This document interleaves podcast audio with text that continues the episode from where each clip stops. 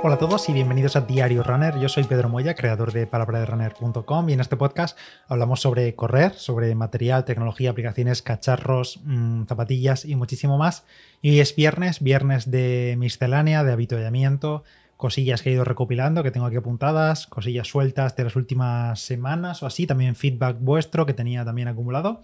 Así que nada, vamos directamente al lío. Este fin de semana, por cierto, se celebra la Maratón de Madrid, que creo que también hay 10, hay media maratón seguro, eh, maratón, y no sé si hay 10 kilómetros también simultáneo, me suena que sí. Así que nada, mmm, los que participéis, ya está todo el pescado vendido.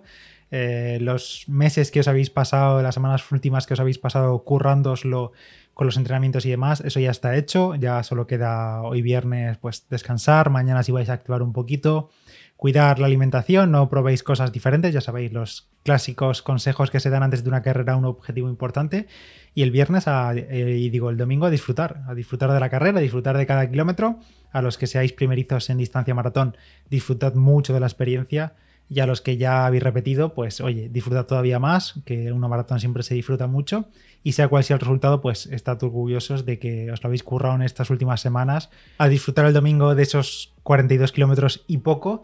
Y por cierto, ahora que recuerdo esto de la maratón, Roberto, nuestro compañero Roberto Méndez, nuestro doctor favorito, tiene escrito en Palabra de Runner un artículo sobre recuperación tras la maratón, así que os lo voy a dejar en las notas de este episodio. Pues eso, un artículo de consejos que hacer los días posteriores, tanto en cuestiones de alimentación, de hidratación y demás, para asegurarnos que recuperamos bien después de un gran esfuerzo. Aunque eso sí, por supuesto, que no falte algo fresquito, una cerveza, lo que sea, tras cruzar la meta y celebrar esa medalla. Por otra parte, hace unos días os comenté sobre el Apple Watch Series 7. Eh, todavía no sale a la venta, todavía seguimos sin saber fechas de salida, de cuándo se podrá precomprar y demás, pero lo que sí que ha salido ha sido la actualización a WatchOS 8, la última versión del sistema operativo para el reloj. Y bueno, me la he instalado directamente en mi Apple Watch Series 5 y tengo que decir que va sorprendentemente bien. Creo que es cuando mejor ha ido el reloj en cuanto a rendimiento, fluidez, velocidad, desde que lo tengo. O sea, el reloj, pues eso, es de hace dos generaciones y puedo asegurar que en cuanto a rendimiento va finísimo, va muy bien, transiciones. Vamos, de rendimiento el reloj ahora mismo va fenomenal. Y lo que sí que quizá noté los primeros días, hace un par de días, fue el mayor consumo de batería en esas primeras horas. El primer día creo que se la bebió, o sea, instalé la, la actualización, no he estado en ninguna beta ni nada de eso, pero instalé la actualización de, de cero, limpia. Y bueno, el reloj se bebió la batería ese primer día. Y ahora sí, bueno, ha pasado un día, por ejemplo, hoy lo llevo utilizando desde ayer por la mañana, digamos, y me queda a esta hora, habiendo dormido con él, por supuesto, y entrenado un entrenamiento de una hora, pues me queda un 17% de batería. Así que más o menos yo diría que está igual quizá con GPS y algo más de pantalla activa, porque la tengo desactivada, eh, un poquito menos. Así que batería más o menos igual, pero ya os digo que el rendimiento muy muy bien. O sea, WatchOS 8 va fenomenal. Ah, y por cierto, comenté en ese episodio que una de las mejoras que viene con esta versión del sistema operativo es que las aplicaciones, los desarrolladores de terceros, por ejemplo, Strava, podrá aprovechar la API nueva de WatchOS 8 de la pantalla activa y por tanto podrá tener su aplicación con pantalla activa durante el entrenamiento. Esto dije que ahora está disponible, no quiere decir que Strava ya pueda hacerlo, porque alguien, no sé, la verdad que lo siento, no me he apuntado el nombre, lo comenté el otro día por el grupo de Telegram, me preguntó que a él Strava en la pantalla activa sigue sin funcionarle y es normal porque ahora lo que tiene que hacer Strava o cualquier otra aplicación es coger la nueva API, eh, bueno, no sé, no soy desarrollador, pero vamos, actualizar su aplicación y subirla con esta mejora para poder aprovechar la pantalla activa. Todavía no está disponible, ojalá lo esté pronto, pero vamos, esto ya está en manos de los desarrolladores de aplicaciones. Y ya que comento lo de Strava, un par de o tres o cuatro novedades que han llegado a Strava en las últimas semanas, más o menos. Lo primero, eh, la función de Beacon gratis para todo el mundo. Beacon es, digamos, eh, la opción de seguridad para poder enviar en tiempo real a tus contactos, a tus contactos de emergencia, tu ubicación en tiempo real mientras estás durante un entrenamiento con la aplicación de Strava. Esto, por ejemplo, los que tenéis un Garmin ya lo utilizáis, el Live Track que es que tienes que llevar el móvil encima, por supuesto, igual que en el caso de Strava, y envía con el móvil, cuando inicias la actividad, envía un mensaje, un email o lo que sea con un enlace a una persona y esa persona puede seguirte en tiempo real. Bueno, esto ya lo hemos comentado varias ocasiones. Strava ya tenía también esto mm, integrado en su aplicación desde hace ya mucho tiempo, que se llama Strava Beacon, como Beacon, y esto era algo exclusivo de los usuarios de pago, de los que pagan Strava anualmente o mensualmente, y ahora ha pasado a ser gratis. Podemos activar esa función justo antes de empezar un entrenamiento, eso sí tiene que ser un entrenamiento eh, que lo registres con la aplicación de Strava y ahí aparece eh, la opción de beacon y puedes añadir hasta tres contactos de emergencia a los que le llegará la ubicación en tiempo real hasta que acabes. Así que bueno, si vas a salir por ahí por la montaña o bueno, o simplemente a salir a entrenar y quieres que la familia y todo eso esté informada de dónde estás en todo momento, pues puedes utilizar ahora también Strava Beacon de forma gratuita. No hace falta que pagues nada de Strava. Y otra gran mejora que ha llegado hace solo unos días, yo la llevo probando desde principios de septiembre porque estoy en la beta, y es la posibilidad por fin de añadir eh, o quitar o de gestionar en general tu equipamiento en Strava desde la aplicación. Es decir, eh, ya sabéis que en Strava desde la web podemos añadir nuestras zapatillas, qué modelos utilizamos y así asignar a cada entrenamiento unas zapatillas. De esta forma puedes llevar un registro de cuántos kilómetros lleva una zapatilla, por ejemplo, si ya está cerca de, su vida útil, de su fin de su vida útil, si, bueno, pues eso, registrar cuántas zapatillas llevas en danza y cuántos kilómetros llevan y, por ejemplo, también en ciclismo em, la parte de la bicicleta, cuántos kilómetros lleva la bicicleta que estás usando, asignar distintas actividades a distintas bicicletas, pues todo esto se hacía desde la web y nada más. Desde la aplicación podías asignar la eh, por ejemplo, una zapatilla, pero no podías añadir nuevas, no podías retirarlas, no podías eliminarlas, todo esto había que ir a la web y no tenía mucho sentido porque al final no sé cuántos de vosotros utilizaréis realmente la web de Strava, seguramente muchos, pero hay muchísimos,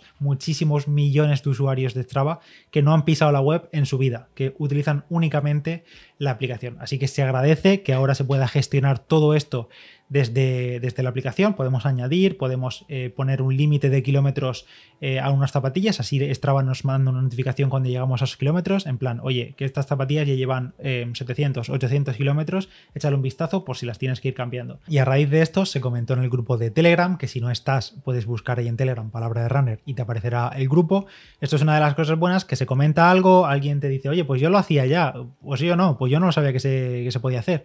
Y yo no lo sabía que además de poder registrar em, zapatillas y bicicletas, también se puede añadir cada componente por separado de la bicicleta, porque por ejemplo no es lo mismo el mantenimiento que tiene que llevar pues eh, una cadena a la cinta del manillar o al mantenimiento de la amortiguación en caso de ser una mountain bike o a las pastillas de freno, bueno, cada componente tiene su vida útil y pues claro, no tiene sentido decir, bueno, pues esta bicicleta tiene 5.000 kilómetros, pero claro, a lo mejor la cadena tiene 1.000, em, la cubierta trasera tiene 500, la delantera tiene 2.300, entonces yo no sabía y alguien lo comentó por el grupo de Telegram también y es que desde la web de Strava, esto sí que está solo disponible desde la web y no desde la aplicación, entramos a una de las bicicletas que tengamos em, registradas, que tengamos añadidas, y ahí sí podemos añadir componente por componente en cada detalle de la, de la, bicicleta. Vamos, por ejemplo, si le das aquí a tipo de componente, me sale cadena, rueda delantera, rueda trasera, horquilla, manillar, pedales, neumáticos, ejes,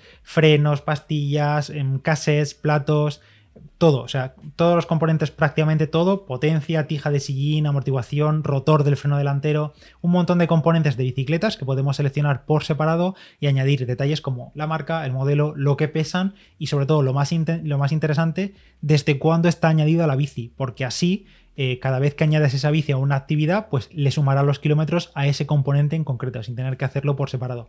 Ya te digo, está muy bien, pero hay que hacerlo desde la web de Strava, te metes en tu perfil, en ajustes, mi equipación y ahí te sale. Está muy, muy guay esto. Yo no lo sabía, pensaba que solo se podía eh, bicicleta completa y zapatillas, pero en este caso también se puede añadir detalles de las bicicletas, así que bastante guay. Más cosas que comentar. Actualización sobre Tokio, una entrega más de la telenovela Maratón de Tokio. Hace unas semanas os comenté que yo he pasado mi, he pospuesto mi inscripción a la edición de 2023, que será en marzo. Eh, os pongo un poco en situación rápida. Ahora en octubre se iba a celebrar la maratón de 2021. En marzo de 2022 iba a ser la edición 2022 y en marzo de 2023 la edición 2023 que en teoría es a la que yo voy. Pues bien, eh, faltan tres semanas para la del 2021 que es en octubre y la han cancelado. Han vuelto a decir que nada, que están en estado de emergencia, Japón no está bien, la organización no se ve con la seguridad de organizarla, han cancelado la maratón de octubre y qué ha pasado con la gente que iba a correr dentro de tres semanas, que recuerdo que eran solos, eran solo residentes, solo, no sé si solo japoneses, pero bueno, solo residentes del país. Pues han cogido a esta gente de octubre y la han pasado a marzo de 2022. ¿Qué pasa? Que la gente de marzo de 2022, que era la de la edición 2022, digamos, ahora se ha quedado en un limbo no se sabe lo que va a pasar, todavía están pendientes de, recibir una comunicación por parte de la organización, porque de momento ellos no van a correr en marzo de 2022 como tenían previsto. Así que de momento se quedan en un limbo, no saben, he leído en alguna parte algún rumor de que quizá pasen a la gente de marzo de 2022 a octubre de 2022, pero bueno, esto es ya un poco hablar por hablar porque no es oficial, todo está en el aire. Así que nada, un culebrón más. Octubre, maratón de octubre cancelada, pasa a marzo y los de marzo a saber. Así que nada, ánimo si estás entre ellos. Eh, a ver si se aclara un poco la cosa en las próximas semanas. Y luego tengo un par de preguntas aquí de feedback que me habéis dejado por eh, Evox, que es la única aplicación o la única plataforma de podcast que te permite dejar comentarios en episodios concretos. Así que si me queréis hacer algún comentario sobre algo que diga en un episodio, en Evox podéis hacerlo. Y si no, pues siempre por, por Instagram, arroba palabra de runner, también estoy por ahí. Pues eh, tengo aquí comentarios un poco atrasados. Loner, en el comentario, en el episodio del Coro Space 2, del análisis que hice del Coro Space 2, me pregunta, ¿qué editor de rutas soléis utilizar que sea gratuito? El de Strava me parecía una pasada, pero lo pasaron hace unos meses a solo usuarios de pago. Es verdad, tengo un vídeo en YouTube de cómo se utiliza el editor de rutas de Strava y ahí tenéis todos los detalles. Me dice el owner, me pregunta qué opción gratuita hay. Pues eh, la verdad es que mm, yo me decantaría o por Komoot, que es una plataforma también este pago, pero tiene parte gratuita que cumple de sobras el papel, porque te puedes, digamos, seleccionar una parte del mapa que siempre podrás crear rutas gratuitas desde ahí. Y ahora Komoot, por ejemplo, tiene integración con Polar, con Sunto, por, supuesto las puedes exportar y demás. Así que Komoot sería una de mis opciones. Y si no, una que me gusta mucho y que no hace falta tener un Garmin para utilizarla, es el propio Garmin Connect. Garmin Connect tiene un creador de rutas, de trayectos aunque no tengas un Garmin, puedes crearte una cuenta gratuita en Garmin Connect si no pasa nada. No, no, te obliga a tener un reloj de Garmin. Te metes en trayectos, puedes crear una ruta y después la puedes exportar en los típicos formatos de GPX, TCX y demás. Y si ya quieres ver rutas eh, ya creadas por otros usuarios, por ejemplo, si vas a viajar a algún sitio y quieres ver dónde, dónde se puede correr o cuáles las zonas comunes, pues por ejemplo Wikilog creo que es sin duda la que más rutas tiene, sí que es verdad que no todas son perfectas y demás, pero hay millones de rutas en Wikilog y seguro que varias te van a servir. Y luego en ese mismo episodio del Coro Space 2, eh, Gaby Run 04 me pone también por Evox, me pone un poco en contexto de su situación, dice que él es usuario de, desde hace 5 años del Garmin 230, el Forerunner 230, y como bien digo en ese episodio, pues teniendo un 230, un 235, han pasado pues eso, 4 o 5 años de uso y habrá mucha gente, como es su caso, que está ya en disposición de renovar el reloj. Dice que su elegido en primer lugar es el Garmin Forerunner 245, en principio él solo corre, no necesita mucho más, aunque el 245 tiene perfiles de ciclismo, de natación, en general ahora todos los relojes hacen de todo más allá de correr, pero bueno, dice que él solo corre y que tras escuchar el análisis del Coro Space 2, pues está un poco en duda porque ha escuchado el análisis, yo comento que es un muy buen reloj el Coro Space 2 y compite perfectamente con el Forerunner 245. Entonces él me pregunta si están igualados, si sería una buena opción tanto el Forerunner 245 como el Pace 2 y un detalle muy a tener en cuenta que él me dice es que a él la plataforma de Garmin Connect le da exactamente igual, que él solo corre, utilizará algún entreno de vez en cuando y demás, pero que en cuanto a análisis de datos y demás, le da igual tener la plataforma de Garmin Connect. Y es que yo creo que esa es la clave, como ya dije en aquel episodio, el Core Space 2 es un relojazo, un muy buen reloj por 199 euros, menos de 200 euros, con barómetro, con estimación de potencia en el reloj. Y bueno, podéis escuchar ese episodio, está fenomenal ese reloj. Y el Forerunner 245 es otro relojazo, sin duda calidad, relación calidad-precio, prestaciones el 245 es de lo mejorcito de, Garmin, en ese rango de 200, 200 y pico euros. Depende si quieres la versión Music o no, con almacenamiento para música. Y yo ahora mismo, si tuviese que elegir entre uno y otro, pues ya sería un poco fijarme en los detalles. ¿Qué voy a utilizar más? ¿Qué voy a utilizar menos? Por ejemplo, en el caso de Gaby, si yo estuviese en su caso y llevo ya 5, 4 o 5 años utilizando ese Garmin Forerunner 230, que es el que él dice, y ya tienes muchos datos en Garmin Connect y demás, esto para mí es algo diferencial. Aunque él diga que, la, que le da igual la plataforma de Connect, pero en realidad estás prescindiendo de años de datos de entrenamiento y yo creo que optaría en su caso por el Forerunner 245. ¿Por qué? Porque sigues en Garmin, tienes tu historial de entrenamientos, te puedes comparar con el pasado fácilmente y, bueno, no me complicaría. Sigue siendo un relojazo, está muy bien. Y si él, en su caso, que va solo a correr, pues el 245, muy buen reloj. Que te, que te quieres gastar un poco menos y probar algo diferente, que también va fenomenal. El Coro Space 2 va muy bien. O sea, es que yo creo que a día de hoy eh, podría comprar cualquiera de los dos sin temor a arrepentirme o a decir, uy, tenía que haber cogido este y no el otro.